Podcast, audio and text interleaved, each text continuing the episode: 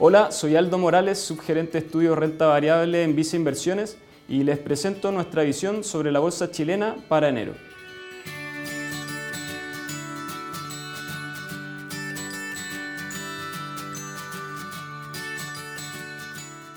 En diciembre, la bolsa local registró una importante alza de 3,6% en pesos,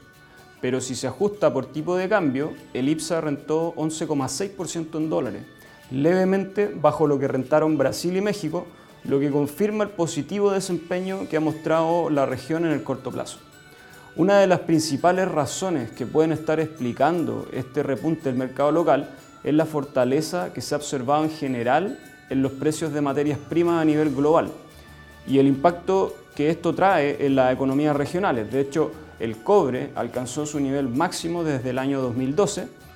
Sin embargo, si uno descompone el alza del IPSA en diciembre, podemos ver que las cuatro mayores alzas vinieron de compañías expuestas principalmente a demanda externa, es decir, compañías que no dependen necesariamente de la economía chilena, como por ejemplo CAP, Vapores, COPEC y CMPC.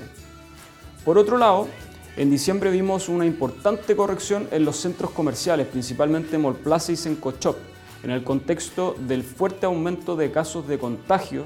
del virus durante la última semana, lo que podría implicar eventualmente medidas de confinamiento adicionales. Si bien creemos que el buen desempeño que han mostrado las compañías expuestas a commodities, como por ejemplo CAP y SQM, podría estar justificado, en el caso de CAP por el reciente rally que hemos visto en el precio del hierro y en el caso de SQM por las perspectivas de crecimiento en el largo plazo en el segmento litio, no hay que descuidar el aspecto valorización y retorno potencial relativo a otros sectores, sobre todo considerando que la visibilidad que tenemos de la evolución de estos commodities es bastante limitada y en la medida que siguen con este desempeño positivo se hace cada vez más difícil justificar el riesgo al que uno se expone en estas compañías. Por otro lado, el fuerte castigo que hemos visto en el sector centros comerciales merece una mirada especial, porque incluso en el peor de los casos, por ejemplo, si asumimos una nueva paralización de la economía el primer semestre de 2021 y nuevas medidas de confinamiento que bajen aún más la expectativa de resultado para estas compañías, las vacunas ya son un hecho y por lo tanto lo único que falta es saber cuándo se va a normalizar la economía. Por lo que ante caídas adicionales por este concepto, creemos que los malls se convierten en una clara oportunidad de compra que requiere analizarse.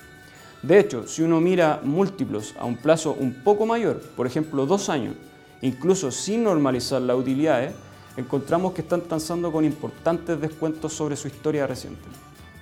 A nivel local, la incertidumbre respecto a potenciales retiros adicionales de fondos de pensiones ha disminuido fuertemente luego de que no existiera piso político para un tercer retiro, además de la decisión que tomó el Tribunal Constitucional respecto al proyecto de segundo retiro. Dado esto, el foco del mercado ahora estaría más puesto en la campaña presidencial 2021, donde aún no existe claridad sobre candidatos ni tampoco propuestas. En este sentido, creemos que el año 2021 como un todo estará fuerte marcado por el tema eleccionario y constitucional, sin embargo, el impulso potencial podría venir desde el frente económico, si es que se confirma la recuperación esperada a nivel de crecimiento, además del rebote que se espera a nivel de crecimiento en utilidad en los sectores afectados por la pandemia en 2020. Dentro de las principales noticias a nivel corporativo en el mes de diciembre, destacamos la aprobación de la fusión entre Enel Américas y Enel Green Power, la cual fue realizada con un canje de 0,41 acciones de Enel Américas por cada acción de EGP Américas. Previo a la aprobación, la compañía anunció una OPA por hasta el 10% de la compañía a un precio de 140 por acción, lo que implicó una importante mejora en el precio de salida para inversionistas disidentes los que no estaban a favor de aceptar el derecho a retiro. Por otro lado, destacamos el inesperado anuncio de aumento de capital realizado por SQM. La compañía buscará recaudar 1.100 millones de dólares un 9,9% del market cap previo al anuncio, y si bien el uso de fondos no ha sido declarado de forma explícita, la compañía ha mencionado que es una operación que vienen analizando hace un tiempo y apuntaría a fortalecer la posición financiera de la empresa para aprovechar oportunidades de crecimiento en el futuro.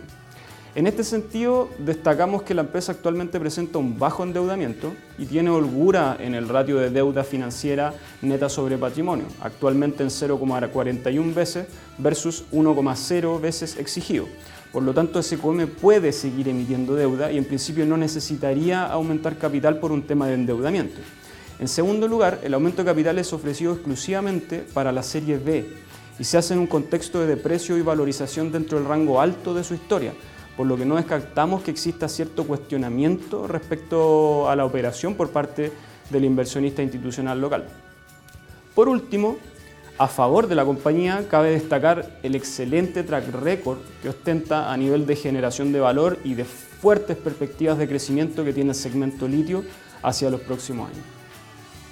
Finalmente, si quieres saber más sobre nuestras recomendaciones, te invitamos a suscribirte a Invertir es Simple by Visa Inversiones en Spotify y YouTube. Hoy más que nunca prefiere nuestras plataformas digitales y canales remotos para invertir. Hazlo desde viceinversiones.cl, desde la app Banco Vice o contacta directamente a tu ejecutivo de inversión.